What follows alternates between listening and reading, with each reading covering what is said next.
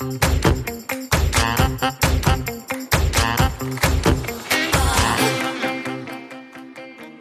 Hallo, liebe Zuhörerinnen und Zuhörer und willkommen zu einer weiteren Folge unseres Podcasts Schwungmasse. Ich freue mich, dass du wieder dabei bist. Heute haben wir auch einen ähm, ja, speziellen Anlass, warum wir uns in der Folge mit dem Thema Aktienkultur beschäftigen. Denn heute am 30. Oktober ist zum einen der Weltspartag und zum anderen auch der Tag der Aktie. Und dazu spreche ich heute, wie sollte es auch anders sein, mit Börsenexpertin Jessica Schwarzer. Hallo Jessica, schön, dass du heute hier bist. Ich freue mich. Ja, ich mich auch. Danke für die Einladung. Sehr gerne. Viele kennen dich ja bereits schon. Du hast jetzt vor kurzem mit Finanzhelden Katharina auch das Finanzheldenbuch, den Finanzplaner veröffentlicht. Du schreibst regelmäßig fürs Magazin und bist auch auf Social Media ganz präsent. Aber erzähl doch vielleicht mal in Kürze ein wenig über dich für diejenigen, die dich noch nicht kennen. Äh, ja, was gibt's da zu erzählen? Also das Wichtigste ist wahrscheinlich, dass ich absolut leidenschaftliche Börsianerin bin und ich habe es wirklich geschafft, mein Hobby zum Beruf zu machen. Ich immer Journalistin werden. Dass es in Richtung Finanzen und Börsenjournalismus geht, habe ich ehrlich gesagt mit Anfang 20 nicht gedacht. Das ist quasi einfach so passiert aus dieser Leidenschaft für Börse heraus, aus einem Praktikum heraus. Ich war sehr lange beim Handelsblatt, habe mich vor etwas über zwei Jahren selbstständig gemacht, habe ähm, einige Bücher über Börse geschrieben, über Börsenpsychologie, über Börsenweisheiten, also so ein bisschen erzählerischer und nicht ganz so nicht ganz so wissenschaftlich äh, trocken, weil das können wahrscheinlich andere besser.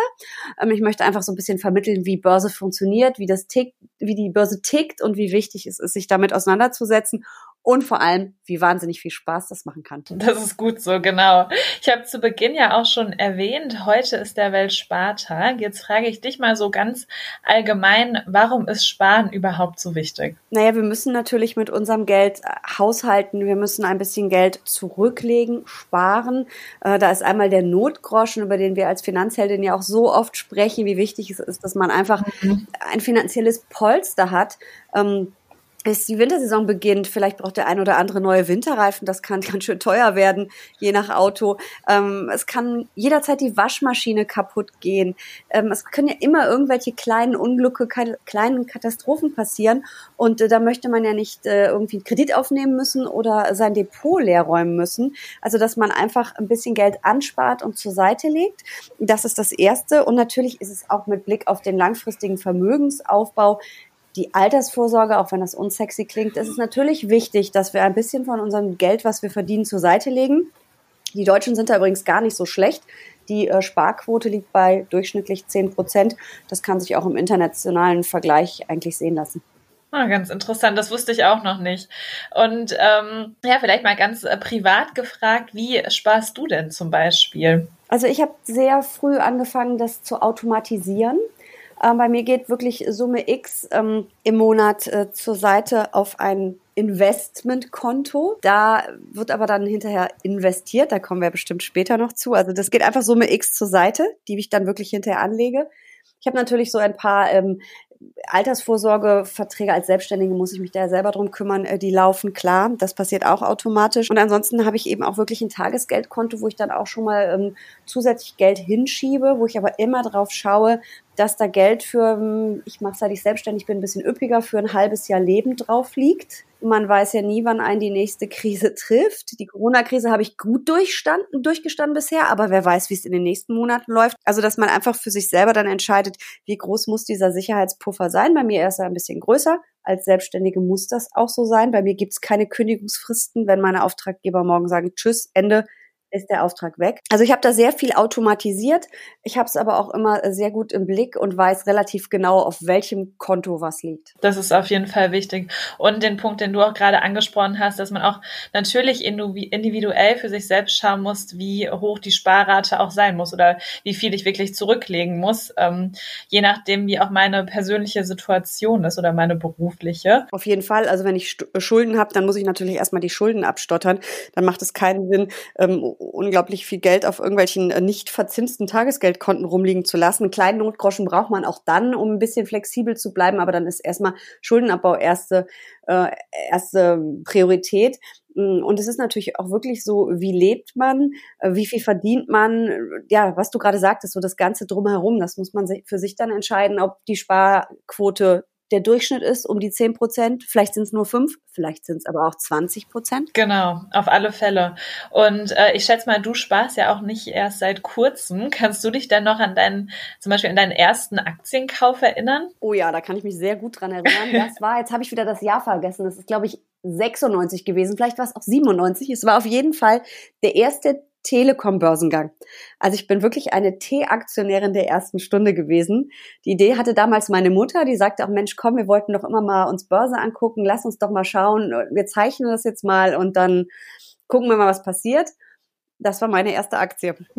Ja, ganz interessant. Kann man auch mal auf seine Mutter hören. Ja, die hat mich immerhin dazu gebracht und äh, hat wirklich diese Leidenschaft in mir geweckt. Sie selber ist aber auch äh, leidenschaftliche Börsianerin, ein bisschen anders als ich aufgestellt, witzigerweise. Aber ja, und dann ging es halt weiter. Damals gab es ja diese äh, deutsche Technologiebörse ähm, äh, Neuer Markt, also ein Pendant zur US-Börse Nasdaq. Und äh, das war allerdings eine ziemliche Zockerbude, wenn ich ehrlich bin. Und ich habe auch ziemlich gezockt. Also ich habe auch viel Lehrgeld gezahlt. Aber damals hat das halt alles angefangen. Und ja, los ging es eben mit der T-Aktie. Ja, lustig, sehr interessant. Ja, viele, viele Menschen, ähm, wenn wir jetzt mal wieder zurück an den Weltspartag denken, kennen äh, wahrscheinlich diesen Tag auch noch aus der Kindheit. Ähm, also ich kann mich da ganz gut dran erinnern, wie man als Kind früher mit dem Sparschwein zur Bank gegangen ist und dann auch so ein, ja, ein kleines Geschenk bekommen hat. Mm, das Knacksheft bei der Sparkasse und ja. ja, ich kann mich auch noch sehr gut dran erinnern. Ich merke schon, du warst früher anscheinend auch äh, mit dabei. Ja. Sehr gut. Ich habe auch mal vorab äh, recherchiert. Äh, das war mir gar nicht so bewusst, dass es den Weltspartag auch schon sehr, sehr lange gibt, mhm. nämlich seit 1924. Ähm, kannst du vielleicht mal unseren Zuhörern einen Einblick geben, ja, was so der Hintergrund des Weltspartags ist? Naja, am Ende ist es natürlich auch irgendwo ein bisschen eine Marketingnummer der Banken, aber das ist ja nichts Schlechtes, äh, wenn der, das, was dahinter steckt, eben ja sehr löblich ist, nämlich den Menschen einfach ein bisschen beizubringen, wie man mit Geld umgeht, dass man eben Geld sparen kann. Ähm, das Problem ist natürlich heute, dass es keine Zinsen mehr gibt. Also uns mhm. oder mir zumindest, ich bin ja noch ein bisschen älter als du, konnte man das relativ ähm, einfach vermitteln. Ich weiß nicht, ob du die 72er-Regel kennst. Nee, die sagt mir, sagt mir nichts. Okay. Nee. Aber wenn man mhm. 72 durch die Rendite, die man pro Jahr kriegt, also den Zinssatz teilt, mhm. dann weiß man, wie viele Jahre es dauert, bis sich das Geld verdoppelt. Und ich kann mich halt an Zeiten erinnern, in meiner Jugend, da gab es 8% Zinsen. 72 durch 8 ist 9 neun Jahre, doppeltes Geld. Das ist nicht schlecht. Ja, und überhaupt diese Zinsgutschriften waren halt, da ist was passiert. Ja, du bist Anfang ja. Januar mit deinem, ich war halt bei der Sparkasse, wenn du bei der Volksbank warst, war das Buch halt blau, bei mir war es rot. Bist du zur Bank gerannt und hast es dir gut schreiben lassen und fandst es mega. Wenn du das heute machst, da passiert ja gar nichts. Also mhm. du kannst ja mal 72 durch 0,01 Prozent, was ich auf dem Tagesgeldkonto kriege, ja. teilen. Das sind dann, glaube ich, 72.000 Jahre, also herzlichen oder 7.200 Jahre. Mathe war noch nie so meins, ist auch egal. Also wir brauchen das nicht zu teilen da kommt was bei raus, das sind Generationen. Ja. Ähm, so und deswegen, das war natürlich früher auch einfacher zu vermitteln als heute. Nur ich bin ja ein Fan vom Investieren und eben von Börse, aber du musst natürlich ja erstmal Geld haben, um es zu investieren. Und die wenigsten von uns kriegen einen dicken Scheck von Oma oder ähm, Erbenfett. Also wirst du erstmal mit kleinen Beträgen äh, was ansparen und es mhm. dann investieren. Ja, ja, na klar. Also man kann schon sagen, generell ist es ein guter Grundgedanke äh, des Spartags, ne, dass man irgendwie, ich sag mal, ähm, das Thema Finanzbildung ähm, vorantreibt, fördert, Sparen nahe bringt. Ähm, glaubst du, das ist ein Grund aufgrund der, ähm, ja, der schlechten Zinssituation, ähm, dass viele Banken diesen Weltspartag mittlerweile ad acta gelegt haben oder gibt es da noch andere Gründe? Ja, ich denke, das ist schon ein Grund, weil irgendwo ist es ja ein bisschen, ähm, das Ganze wird ja ein bisschen ad absurdum geführt, wenn man jetzt ja. das Sparen da irgendwie feiert und äh, also es gibt ja viele Dinge, ich habe es gerade erzählt, das Beispiel aus meiner Kindheit, ne, das kannst du heute ja gar nicht niemand mehr vermitteln, dass das Sparen, damit sich das Geld vermehrt, das vermehrt sich nicht, wenn du nur sparst. Punkt. Mhm. Und wenn wir jetzt noch die Inflation dazu nehmen, also den Kaufkraftverlust, den wir Jahr für Jahr haben, die EZB peilt da zwei Prozent an. Im Moment sind wir ganz, ganz niedrig durch die Corona-Krise, aber wir sind halt immer schon bei einer Inflation von 0, irgendwas, 0,5, 0,6, 0,7 gewesen in den letzten Jahren. Und ähm, das verlierst du ja nochmal zusätzlich. Also du kriegst ja nicht nur keine Zinsen, weil das Geld nur rumliegt und keine Rendite damit, sondern du verlierst unterm Strich ja auch noch Geld, weil die 100 Euro, die du da heute liegen hast, sind in zehn Jahren halt keine 100 Euro mehr wert. Mhm. Also ich weiß zu meiner Kind, um es mal bildlich zu machen, als ich Kind war, hast du für 50 Pfennig oder eine Mark, also das war dann aber schon teuer, eine Kugel Eis gekriegt. Heute zahlst du einen Euro. Ja, das Minimum. Inflation. Ja, genau, Minimum. Mhm. Das ist Inflation. Ja. Ähm, also das Taschengeld, was ich damals bekommen hatte, da würden heute Kinder, wenn man es einfach eins zu eins umrechnet, müde lachen. Ja. Ja, das stimmt auf alle Fälle. Ja. Du hast es ähm, vorhin auch schon mal erwähnt, äh, dass du ein, ein Fan des Investierens bist. Ähm, du plädierst auch für eine Umbenennung des Weltspartags in den Weltaktientag. Warum? Ja, ganz einfach. Ähm, es ist so, dass Aktien einfach die langfristig erfolgreichste Anlageklasse sind. Und das war auch schon so zu Zeiten, als es noch Zinsen gab. Aber wohlgemerkt langfristig. Also das ist der, das, die durchschnittliche Rendite, die Aktien bringen, sind so sechs bis acht Prozent pro Jahr. Hm, das heißt aber langfristig, dass wir da schon in zehn und mehr Jahren denken müssen, weil es gibt eben auch schlechte Jahre und dafür gibt es super gute Jahre.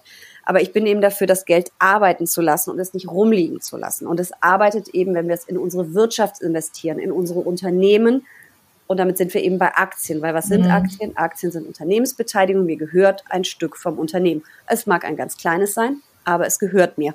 Und äh, das macht natürlich viel mehr Sinn, ähm, als es einfach nur rumliegen zu lassen. Und äh, deswegen fände ich es toll, wenn wir mal in Deutschland eine richtige Initiative auf die Beine stellen würden, wo mal richtig Wumms dahinter ist, wo sich alle zusammentun, wie früher beim Weltspartag mhm. und sagen, so, jetzt kämpfen wir mal für die Aktie und für die Aktienkultur. Und ich meine, da ist natürlich die Aktion pro Aktie ist ja ein super Anfang. Es sind drei Online-Broker, ähm, aber warum machen die anderen Großen nicht auch mit? Also ich glaube, es ist ja keine Closed-Shop-Veranstaltung. Wenn ich mich an die letzten Jahre erinnere, hätte da ja durchaus noch jemand mitmachen können. Ähm, ja, allerdings ein bisschen mehr Wumms dahinter und äh, sparen, ja, ist gut, ist wichtig. Aber noch wichtiger ist das Ersparte dann auch zu investieren. Ja, ja, auf alle Fälle. Vielleicht nochmal für unsere Zuhörer und Zuhörer die Aktion pro Aktie. Ähm, Genau, das du gerade erwähnt, das ist eine Initiative von, von deutschen Direktbanken und die haben eben analog zum Weltspartag, sag ich mal, den, den Tag der Aktien ins Leben gerufen, der ähm, auch heute stattfindet. Das ist bereits, glaube ich, auch schon zum sechsten Mal. Und ähm, das Ziel ist es eben, dieser Aktion ja quasi einen Umdenkprozess anzustoßen, um eben ja vorurteilsfrei und aufgeklärt auch mit dem Thema Aktien umzugehen.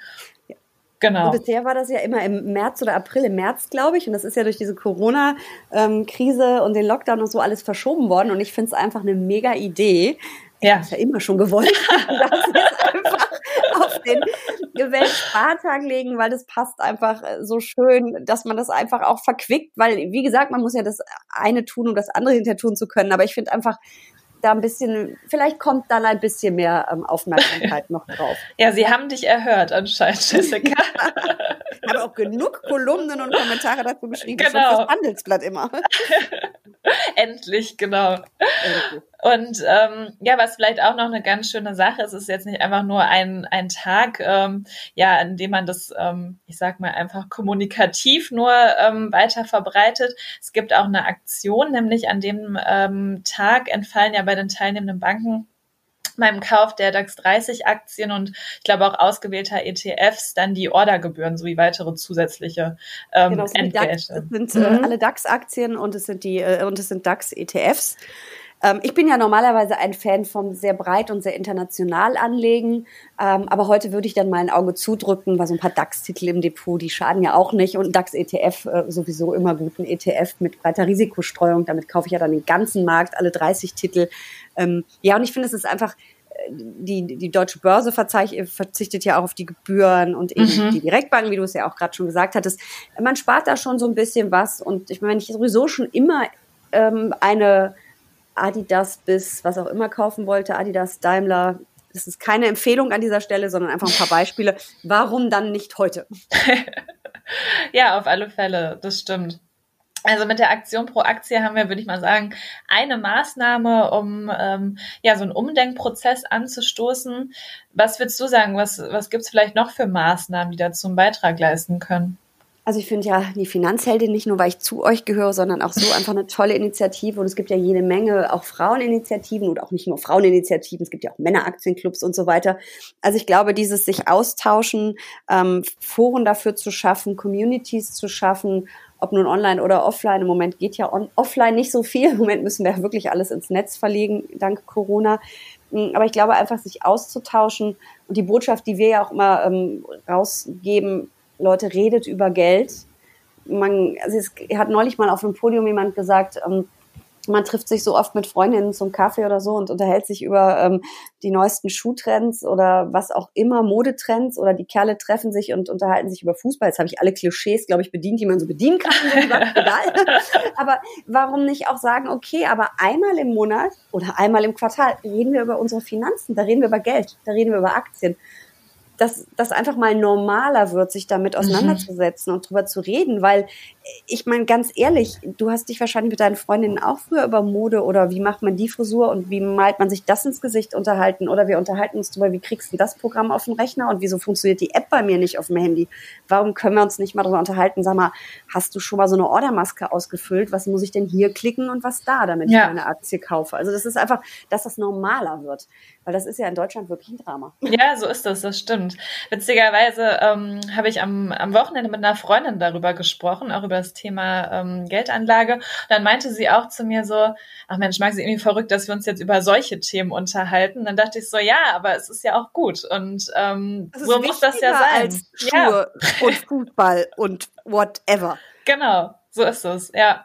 Das fand ich nur irgendwie ganz, ja, ganz schön zu sehen, auch dass, ähm, ja, dass sich eben dieses Thema auch durchsetzt und dass man. Aber es zeigt auch unser Mindset, ne? Dass genau. Ist über Geld redet man nicht und ja, das stimmt. ist ja kein Thema eigentlich, äh, ja, aber haben wir jetzt trotzdem mal gemacht.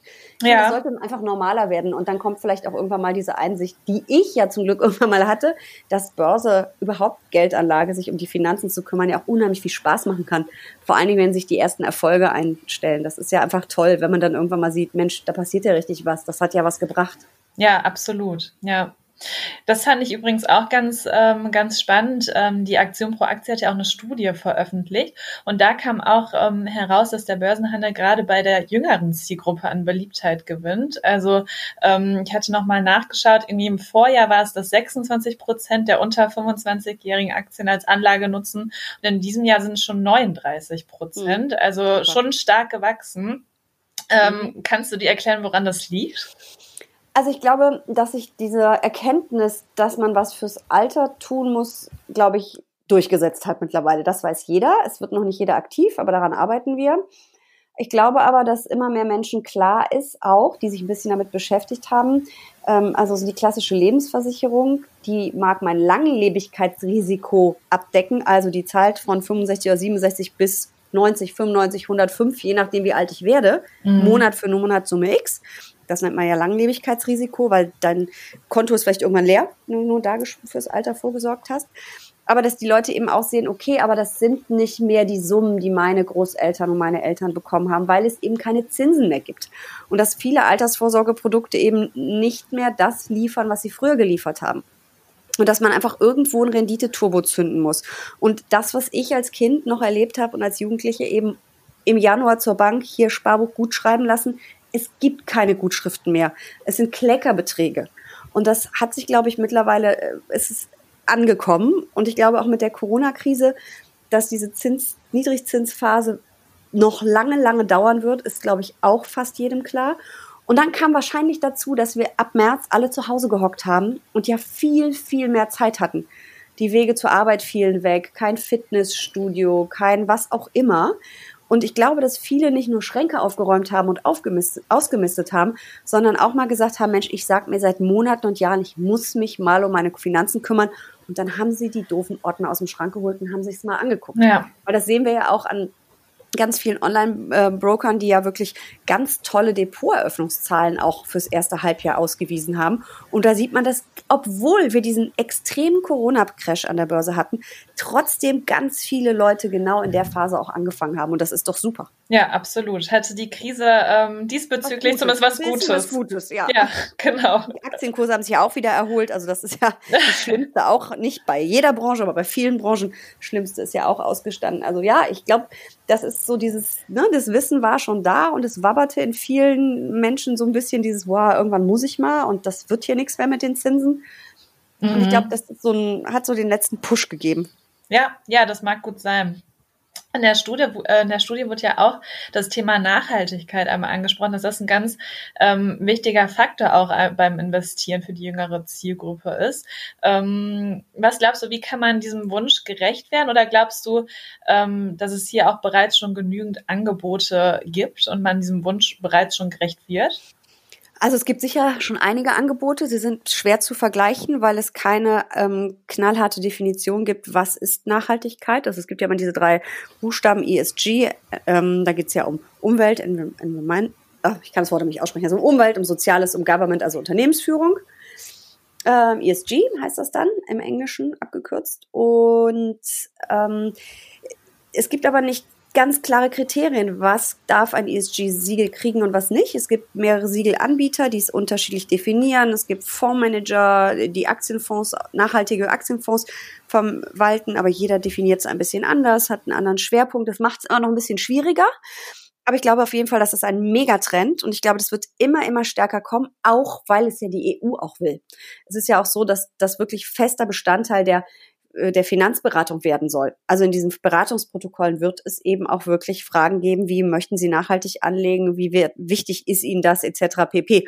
Und so kommt natürlich Druck auf das Thema.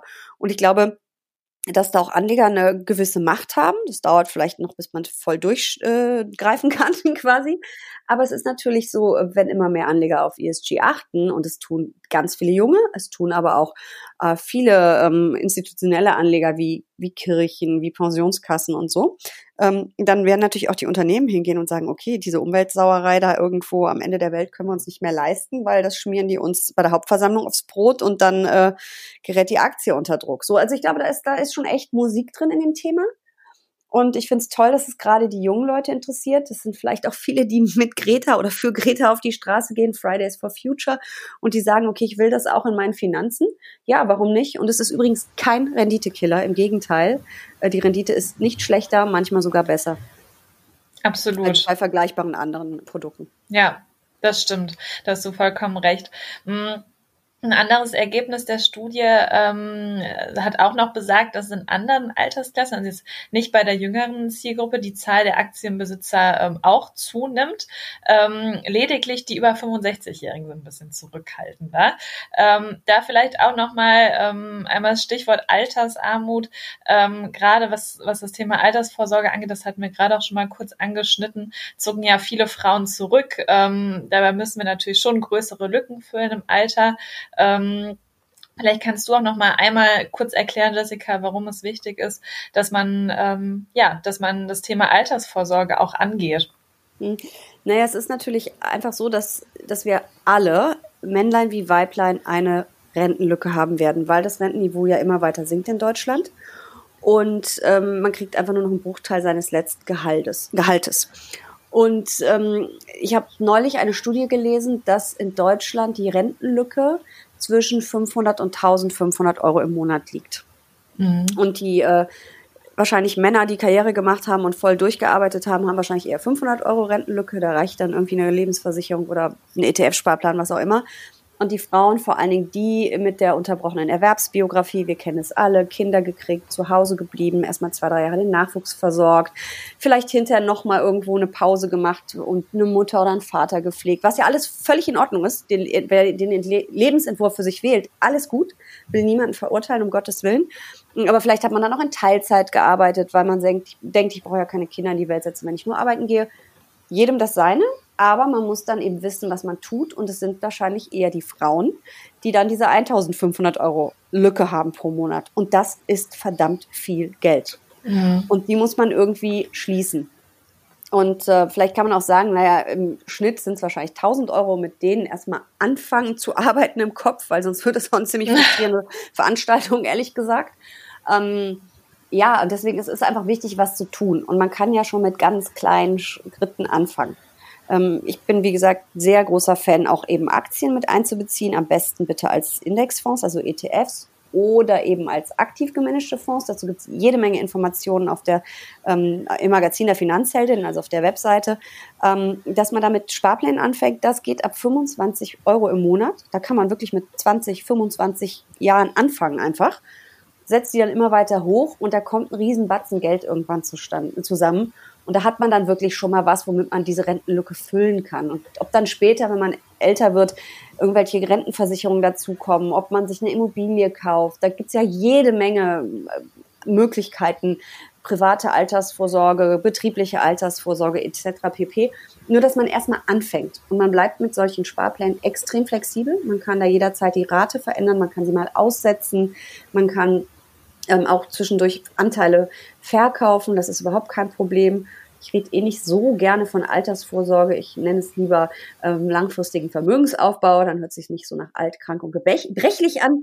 Äh, eine Bekannte sagt immer Altersvorfreude. Das finde ich auch wunderbar. Das macht viel mehr Spaß, dann sich mit dem Thema auseinanderzusetzen. Um, und deswegen es ist also gerade für Frauen und gerade für Mütter und gerade auch noch schlimmer ist es dann, wenn es alleinerziehende Mütter sind, ist Altersarmut ein Riesenthema. Und wenn wir uns angucken, wie viele Ehen ähm, zu Bruch gehen, es ist schön, wenn es hält. Es ist toll, wenn man total verliebt ist und glaubt, es ist für immer. Aber die Gefahr, dass es eben nicht so ist, ist einfach zu groß. Und deswegen, jede Frau muss da ganz, ganz, ganz wichtig, muss wirklich selbst aktiv werden. Ja, das ist, glaube ich, ein äh, schönes Plädoyer äh, mhm. zu, zum Abschluss. Selbst aktiv Sparen werden. Genau, genau. Ja, ich, ich würde sagen, ähm, wir haben den Tag der Aktie und ich, ich klammer jetzt mal bewusst den Weltspartag mhm. äh, ein äh, mit dieser Folge entsprechend gewürdigt. Ähm, es, äh, Quintessenz ist, denke ich mal, dass das Thema Aktien und Aktienkultur gefördert werden muss, ähm, dass man darüber aufklärt, Vorurteile abbaut und einfach das Thema ja stärker in den Köpfen verankert, ähm, sei es jetzt durch die Aktion pro Aktie, ähm, durch verschiedene Angebote, die es mittlerweile gibt. Äh, das Thema ist einfach super, super wichtig und ähm, ja. Und macht Spaß. Und macht Spaß, genau, das ist es. ja, Stichwort Spaß, mir hat es auch sehr viel Spaß gemacht, mit dir über das Thema zu sprechen, Jessica. Ähm, danke auch ähm, ja, für deine Expertise zu dem Thema und ähm, ja, ich hoffe, dir als Zuhörerin hat es auch gefallen und dann bleibt mir nichts weiter zu sagen als Danke, Jessica, und wir hören ja. uns das nächste Mal. Bis demnächst.